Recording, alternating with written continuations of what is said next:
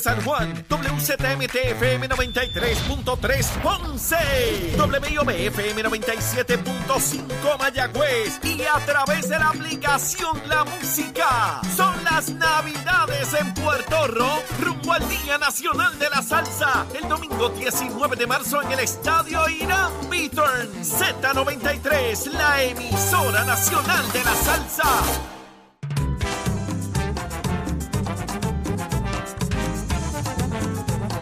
Continuamos en Nación Z por Z93, 93.7 en San Juan, 93.3 en Ponce y 97.5 en Mayagüez, porque todo Puerto Rico está cubierto del mejor análisis, la buena información, la que a ti te gusta. Saudi Rivera es quien te habla junto a Jorge Suárez, Eddie López en esta hora que apenas comienza. Buenos días, Jorge. Buenos días, Eddie. Buenos días, Saudi, Eddie, Puerto Rico entero, el Achero, Pacheco y todo el que está conectado con nosotros en esta nueva hora desde el estudio de Z93, Ismael Rivera, listos, prestos y dispuestos para continuar con el análisis que a usted le gusta y como siempre agradecerles por hacernos el programa de mayor crecimiento en la radio puertorriqueña Nación Z, porque todo, Achero, todo comienza aquí. Buenos días, Eddie. Buenos días, Jorge. Buenos días, Saudi. Buenos días a todos los amigos que nos sintonizan esta nueva hora de la mañana de martes 20 de diciembre del año 2022. Levántate que el despertador te está velando y te agarra el tapón, Saudi Rivera.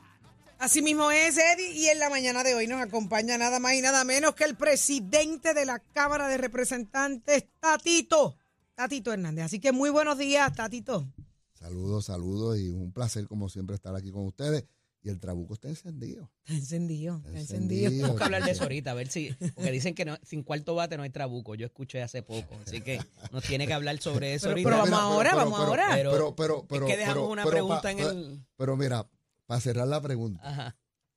que Jorge me tiró una bien duro, con, o sea, y- y, y bueno para poder contrastar, porque Claro. son momentos históricos similares, pero el resultado ha sido completamente lo opuesto. Ha sido un gobierno de colaborar. Así se han dado dinámicas donde siempre hay diferencias, pero todas han, han sido parte de una estrategia y una táctica para el beneficio del país. Hablamos de la primera, que fue bajar la deuda.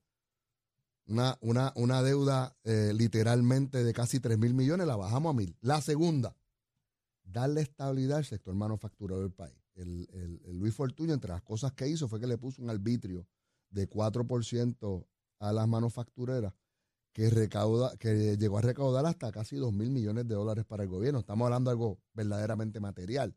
Y, y eliminar eso era un poquito complicado. Y el, y el, y el Tesoro nos dijo, esto es temporero, ¿viste?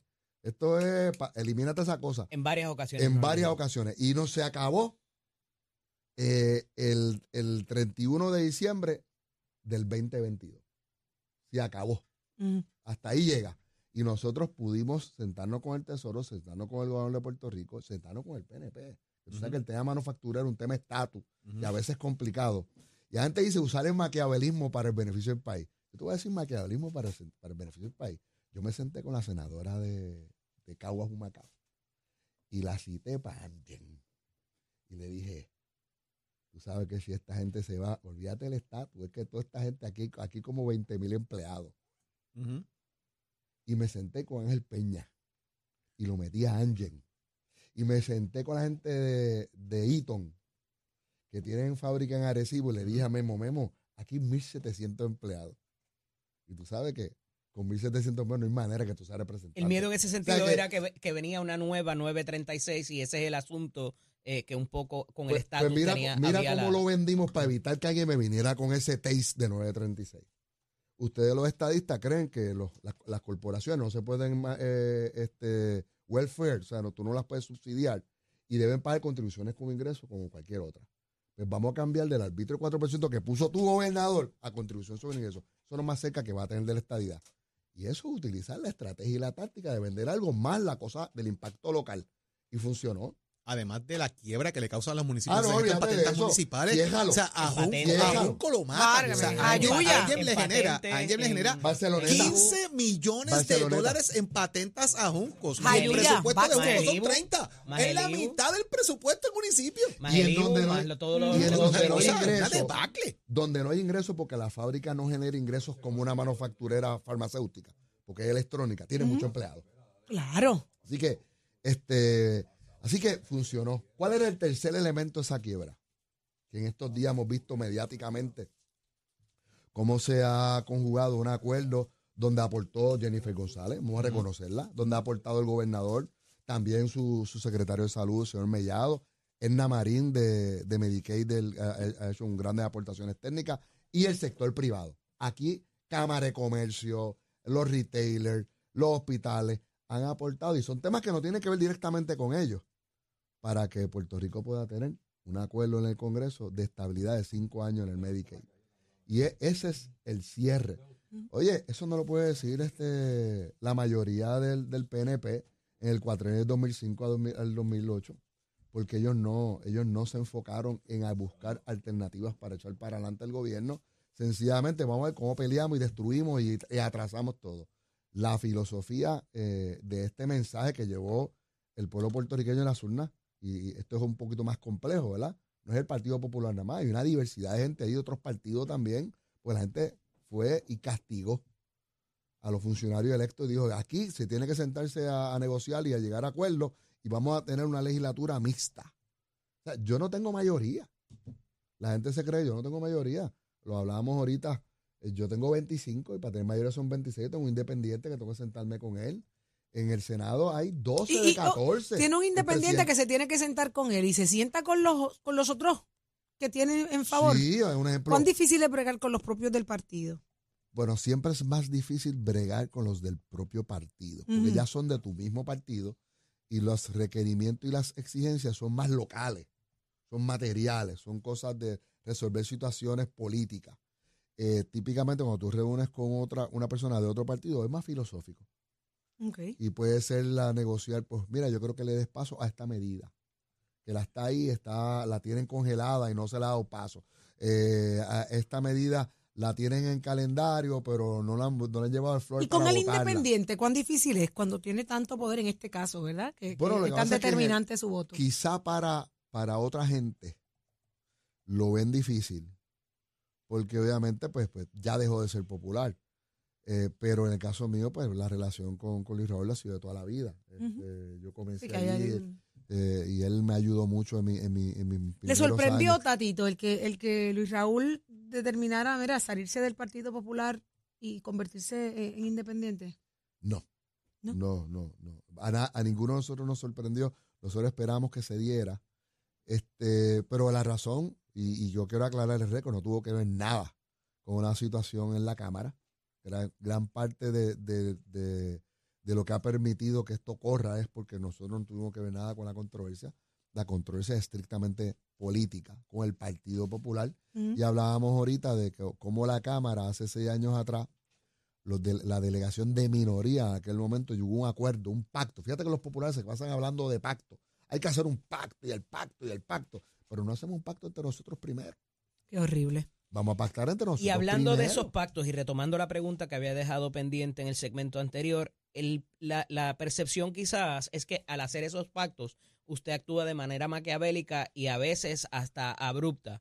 Eh, y le preguntaba si se arrepiente de las determinaciones que tomó en algún momento para llevar a cabo esos planes que, que ha ejecutado, en particular cuando está eh, pues bregando con los asuntos de otros partidos, o en el caso del gobernador, los nombramientos, los asuntos de política pública que no necesariamente son los suyos. ¿Se arrepiente de alguna de las decisiones por las que... En lo más mínimo, en ninguna me arrepiento. Y, y, me reafirmo, y gran parte de lo que mucha gente cree, la gente tiene una percepción, en un parlamento, el, el presidente de un cuerpo es el que administra la cosa desde el punto de vista operacional de la estructura, del proceso parlamentario, pero es un voto más al momento de ir al floor. Así que gran parte de, la, de lo que ha sido nuestro, nuestro gran cambio de la manera de operar la Asamblea Legislativa es que yo tengo mucha diferencia a mis compañeros. Las decisiones no son de Tatito, Eddie. ¿Usted entiende que... yo sé que eso es lo que percola afuera. La, percepción es que usted es diferente. No, la gente... la, no, no, la, percepción es que, Tatito dijo que va por ahí a todo el mundo. y se va por... Y eso no ¿Usted es está consciente de eso? Sí, de que esa es la percepción. Pero, pero, pero, tú sabes, eso es parte de ser Darth Vader. Eh, no importa lo que pase, sigue siendo del lado oscuro de la fuerza y sigue siendo del imperio. Pero, pero la realidad en la, en la ejecución es otra. Y el que sabe cómo nosotros operamos en la Asamblea Legislativa, no hay una decisión, sino va al caucus. no hay una decisión si no es concertada. Ejemplo, yo te hago un ejemplo. El colgar a Larry Seyhammer. Ujú. Cuando nosotros colgamos a Larry Seyhammer, se presenta al, al caucus. Pues mira, mucha gente no sabe que yo estaba en contra De que le ¿Estaba en votaran en contra de que se colgara esa semana. Usted entendía que debía haber Yo, ocupado yo la posición. entendía que había que esperar, esa semana no había sesión del Senado, había que esperar que el Senado regresara, llegar a un acuerdo para poder adelantar varias cosas que teníamos en el tintero, que una de ellas era el que la Asamblea Legislativa retomara los poderes eh, que había delegado el PNP a Ricardo Rosselló y que no nos permitía sentarnos a la mesa con Natalia Yaresco. Para que tú veas lo grande que había detrás. Y ahí es que tú ves el maquiavelismo y la estrategia. Porque acá todo el mundo ahora está gozando, qué bueno el bono, qué bueno que me cortaste la deuda. Claro. Pero nadie sabe lo que nosotros hicimos para retomar el poder, para poder sentarnos con Natalia Yaresco. Es que no te voy a aprobar la legislación. Si tú no me das esto, si tú no me quitas el, el corte a las pensiones, si tú no nos permites darle tanto dinero a los municipios, si, no, si tú no restituyes el presupuesto de la Asamblea Legislativa, había que tomar el poder porque el gobernador no tenía la fuerza para detener, porque ya el gobernador previo había delegado mediante legislación las prerrogativas y los poderes de la Asamblea Legislativa. Y nosotros presentamos una medida al gobernador, el gobernador la veta. Eh, el caucus eh, derrota a la mayoría de los old timers, que me incluyo a mí. Este, no todos, porque habían de los viejitos que, está- que, que estaban del otro lado, que era especialmente los turnos más duros, fueron los de Ángel Mato y los de Narmito Ortiz. Ujú. Pero, ¿quién estábamos en contra de, de colgarlo? Pues Connie, Roberto, Lidia y yo. El resto nos derrotaron. Ok, nos derrotaron. Lo va, ¿Qué vamos a hacer? Vamos a colgarlo, to- vamos a colgarlo todo. Vamos a votar de nuevo eso. Represalia. Sí, que vamos a colgarlo todo. Vamos a colgarlo. Ok, pa- pero, ahí, ahí abona la percepción de que se actúa de manera abrupta. pero, pues, pero, pero, tengo pero que la decisión la del que ca- me hiciste. Pero es la decisión del caucus. Es el caucus la que Que como está presidente no reclamando. podía hacer nada.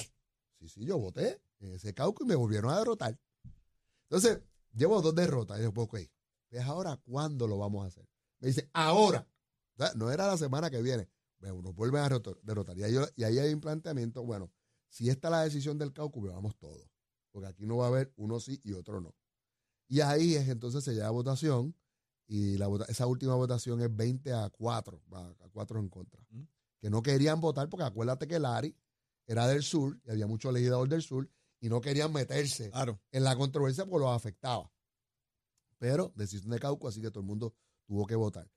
El que comunica, obviamente le ponen todo el peso de que tomó una decisión arbitraria, lo que Tatito dice. Pero no fue así. Esa es la realidad histórica. El resultado final, pues mira, retomamos los poderes, el gobernador se dio cuenta que esa pelea no tenía que darla. Mira, pudo tener otro secretario de Estado posterior. Si es mejor o no es mejor, eso fue una decisión de él, él es el que nombra. Pero nosotros pudimos retomar. Yo le dije al gobernador que me llama en el verano, casi dos meses después, pues estaba bien molesto. Eh, mira, gobernador, vamos a tomarnos un cafecito, vamos a dialogar. ¿Y qué es lo que tú quieres? Bueno, yo quiero, yo quiero mis poderes para atrás. Yo tengo una, una versión más pequeña de la medida que usted vetó. Usted me la aprueba. El mismo día por la tarde le apruebo su nombramiento. Y yo cumplo mi palabra. Tú puedes decir lo que, tú- lo que sea, pero todo el mundo sabe en Puerto Rico que si tú haces un acuerdo conmigo, eso está escrito, yo yo doy fe de eso. está escrito, eso está escrito en piedra, fíjate. eso- Óyeme, ahí no hay vuelta atrás. Tatito, hay, hay quienes mencionan, y lo ha dicho aquí Denis Márquez, lo ha dicho aquí eh, José Aponte, lo ha dicho aquí Johnny Méndez y otros, y otros legisladores también de, de la oposición política y de las minorías, que esta ha sido la Cámara de Representantes más vaga. Que aquí se sesiona una vez a la semana, Que no hay eh, que no se sesiona dos veces a la semana, que las comisiones pues, se reúnen de vez en cuando, y han dicho que ha sido eh, leniente el trabajo de la Cámara en cuanto a sesionar o hacer trabajo. Vamos primero a contar- contestarle al amigo Márquez. Ajá. Que, ha dicho, que lo ha dicho El muchas veces el aquí, El amigo Márquez se está dando un tiro en la cabeza.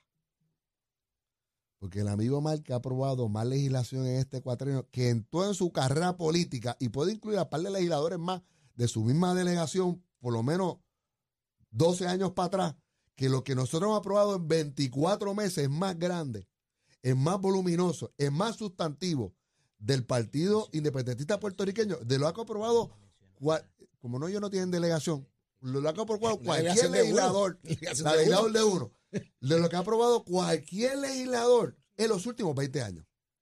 Y, y tú vas a los récords. Mira la cantidad, el volumen de medidas aprobadas en la Cámara. Así que si él dice que no es sustantivo, pues sus medidas no son sustantivas. Sus medidas son mediocres. Se está, se está autoflagelando. Porque mira que nosotros le hemos dado paso a mucha medida del compañero Márquez. Así que eso es para récord, para desmentir eh, lo irracional del planteamiento del señor Márquez. El señor Aponte no tiene ningún tipo de credibilidad, bendito. Si, si fue la piedra del camino. ¿Qué puede decir él cuando le tocó de las aportaciones que hizo al país y su desprendimiento con la administración de turno de poder aprobar y radicarlo su nombre? Tener los huevarios para poder radicar los huevarios. ¿Qué es eso? Los huevarios. Tenerla. Eso es una combinación. Eso es una combinación eso es una, entre. combi, pero es agrandada esa. Bueno, no es. Inclusivo, es, es es una palabra inclusivo. completa. Sí, Eso es una palabra ahí. inclusivo para describir una persona valiente que esté dispuesto a Sea radicar- hombre o sea mujer. O sea, no, sí, no inclusivo, inclusivo. Aquí no estamos eh, diversidad de género. O su huevario. Añade Diversidad esa con fiducia. Mi amor, esta yo la voy a añadir entre fiducia tiene- y los Pero huevarios. para aclarar a la, a la- al lenguaje boricua, el autor de la palabra huevario se llama Rafael Tatito Hernández, el Trabuco de Dorado. ¿Está bien? Tú sabes que coste Ahí para récord. Pero dato, dato. El trabuco Sí, no, no, de dorado. Venimos con eso. Después, no venga después a decir, no, esa es mía. No, no, esa es mía. Eso Los no- esa Ya está inscrita, ya está inscrita. inscrito ya. Y, no, Los huevarios directamente está- desde el trabuco del está, dorado. y está en el récord, está en el récord legislativo de Nación Z. Ahí está. Ahí está. Todavía no me ha dicho. Eso, Todavía papá. no me ha dicho si hay trabucos en cuarto bate. Pero, pero, después te explico Eso eso. viene más adelante. Pero, pero vamos a darte un dato. Aponte no tiene credibilidad. El compañero que habla de sustancia, el compañero expresidente de la Cámara, se atragantó en su cuatrenio con toda la mayoría que tenía, con gobernador, con comisionado, con senador. No tocaron la situación fiscal del país ni con una vara de 20 pies. No aprobaron un presupuesto balanceado. No se sentaron con la Junta. Yo no sé si tenían problemas de comunicación, allá ellos con su problema, pero por lo menos nosotros sí pudimos sentarnos con la Junta, llegar a acuerdos, se cumplieron los acuerdos, se aprobaron los presupuestos, se aprobaron las medidas que hemos hablado aquí y como somos, somos proactivos, en estos días estaba allí en el frío y ya nos sentamos con el nuevo director de la Junta de Ah, Control Fiscal, el compañero Robert Mojica. ¿Y qué tal la experiencia con él? Lo, lo interesante, yo lo había conocido antes. Este señor es puertorriqueño, un, boricua, un New Yorican. Eh, pero la diferencia de, de la, director, la dirección anterior y ahora que no hay dirección, porque la, la Junta está céfala, es que este señor trabaja con presupuesto en Nueva York. Él sabe que para aprobar legislación hay que hacer el maquiavelismo, el arte, como tú le quieras llamar, de sentarse con una legislación, con una legislatura y compromise. Qué lamentable que nosotros no tenemos una palabra bonita en, en español para, para compromise. Comprometerse. Es que no es con- tampoco comprometer, es negociar. La palabra realmente es negociar. Tú tienes que sentarte con la Asamblea Legislativa y negociar. Cuando yo era presidente de la Comisión de Hacienda, que no había junta, cada vez que yo aprobaba una de estas medidas controversiales, difíciles, que ninguna, y vuelvo y repito, ha sido por cuatro años de, de Johnny Méndez, que dice aquí que no hay sustancia, que no pudo rechazar ninguna, que no pudo eh, derogar ninguna, que las tuvo que darle continuidad y defenderla. Después de todo lo que habló. El- en, en ese, en ese proceso, mi oficina parecía Baskin Robin. Cada vez que yo aprobaba una legislación, había una fila de 25 legisladores, a veces hasta senadores. Tú vas a aprobar esta legislación, pero nosotros sí que no vamos a votar eso, queremos esto, esto, esto y esto. A veces era una situación local, a veces era una situación de presupuesto, a veces una situación política, pero para tú aprobar legislación, y yo creo que la gente lo entienda, después que tú pisas la brea y pisas el mármol, es negociación. Es pura negociación. Este, y eso es lo que hay que hacer. El, el funcionario público que se crea que esto es filosófico, y yo he escuchado a algunos que hoy son eh, comentaristas de radio y son los que resuelven Pero el problema. presidente. Llegan a la Asamblea Legislativa y le quedan empañetados en el mármol. Y nosotros hemos estado ah, ahí hubo y lo que prometió sabemos. 20 cosas y llegaron allí y, nosotros hemos estado ahí y lo sabemos, pero la gente de afuera lo percibe de una manera distinta. Pero es que yo, es y que no yo entiende pero este, Eddie, este asunto Eddie, del yo lo que quiero que tú entiendas es que No, yo lo entiendo muy bien. Yo lo que quiero la- que tú la entiendas y la gente entienda es que para tú hacer lo que yo he tenido que hacer en estos ya 14 años, tú no puedes levantarte por la mañana, leer los periódicos, ¿verdad? Con todo respeto a la gente de los medios y volverte loco con una primera plana. Tú quieres estar claro para dónde vas y qué es lo que vas a hacer y por dónde vas. Pero si tú vas a ser reaccionario y tú te vas a poner a la cosa esta de que política es percepción, no haces nada en Puerto Rico. Y yo te puedo meter mis grandes diferencias. El mejor ejemplo es el gobernador Pierluisi. Que todo el mundo está en contra de Luma y él está amarrado hasta Pekín. Yo no sé qué le ofreció Luma. Yo no, la que no tengo ni idea, pues no, es indefendible. Pero él está claro en lo que quiere. Y si levanta por la mañana y todo el mundo está en contra de Luma y dice, yo estoy con Luma. O sea, hay cosas que para tú moverte, aunque yo tenga mis diferencias con él, Eso crea otra percepción también. Claro, pero, pero, pero vuelvo a lo mismo. Tú no puedes hacer los cambios que requiere un país si seguimos viviendo de gente que solamente está pensando en la primera plana del próximo día. Porque es que no puedes gobernar. Y olvídate lo que diga la percepción. A mí me van a medir después de estos 16 Con años con resultados. A mí no me importa, y te lo digo desde ahora, si la gente dice que yo ando en un Trascavator o ando en un 1008. Yo ando en el Trascavator prendido, con, la, con, la, con la- el medio de la avenida, y me voy a llevar a lo que sea para adelantar las causas de Puerto Rico. Lo que sea. Y voy a ir a donde sea. Y voy a negociar con quien sea. Porque es la única manera Es llegar a la meta. es llegar a la meta. Y es tan difícil, porque son tanta gente sin huevario en la legislatura. Lo que pasa es que esa meta no necesariamente se ve, presidente. Ese es ese hashtag. Ese es el asunto. Y, y más allá de eso, estamos eh, inundados de posturas populistas por personas que nunca han dado un tajo en el servicio público, que no saben la dificultad que se van a enfrentar ahí.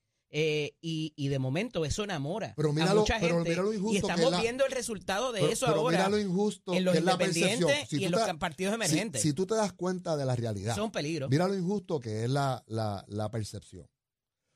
Tú apruebas una legislación controversial. Ah, esa medida es de Tatito.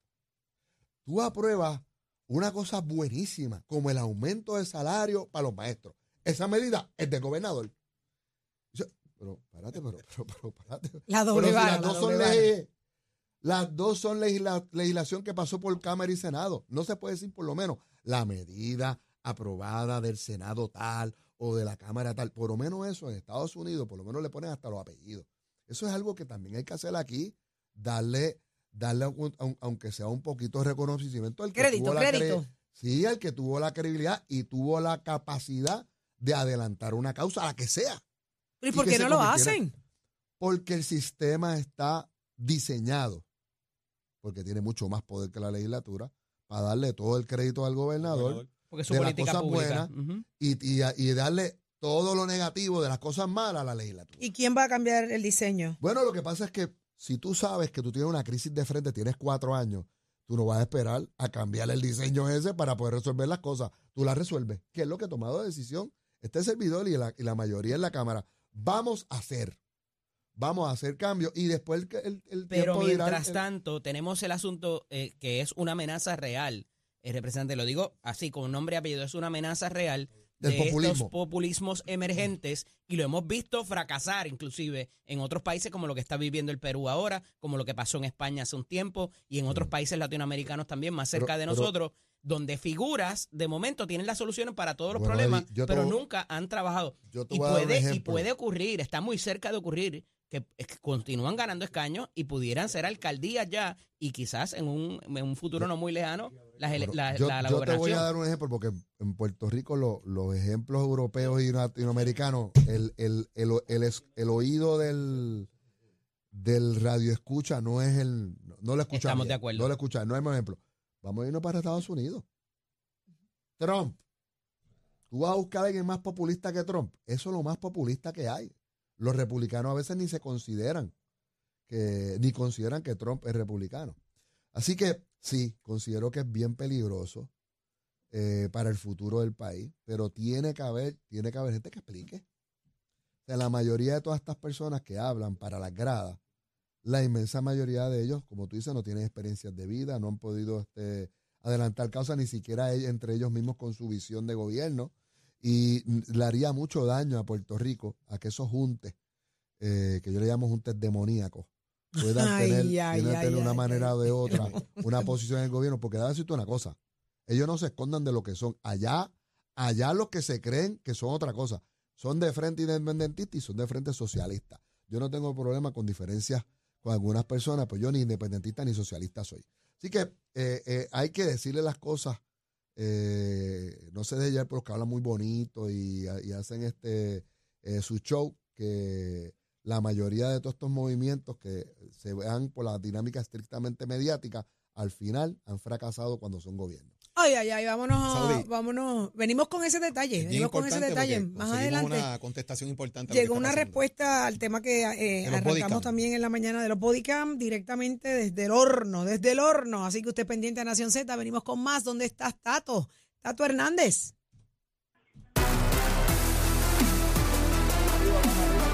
para todos, señoras y señores. Tato Hernández en la casa para dejarse la cara y de qué manera. Y vengo con una buena noticia a nivel de lo que nosotros conocemos como el automovilismo, el circuito, es que hay un boricua campeón de la serie Porsche y ese se llama nuestro gran amigo Sebastián Carrazo. Óigame, este pasado fin de semana en Alemania, Sebastián Carrazo fue oficialmente proclamado campeón por parte de Porsche por su victoria en el Porsche Sprint Challenge de Norteamérica. Además fue saltado al World of Fame de Porsche, llevando a Puerto Rico a tener un reconocimiento mundial. El hombrecito, esto se lo dedico a nuestros fans, auspiciadores y a mi familia, y estoy listo para el 2023 dejársela caer y de qué manera. Así que salud y gran abrazo al amigo Sebastián Carrazo, tremendo piloto a nivel del circuito Porsche y a nivel también del circuito de Lamborghini. Así que enhorabuena para Puerto Rico esta gran victoria. Usted se entera aquí a través de Mestre Cores que te informa que estamos ya en el proceso de matrícula para nuestras clases que comienzan en febrero 2023.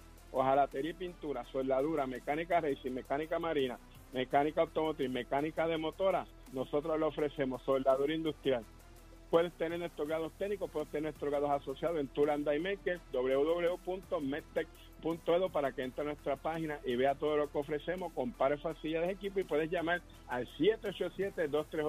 787-238-9494 para tu orientación que es completamente gratis. Así que visita nuestro recinto, compara las facilidades de equipo y toma tu la decisión de estudiar en Mestre College. Que tengan buen día. Achero, give it on my friend. Próximo. No te despegues de Nación Z. Próximo.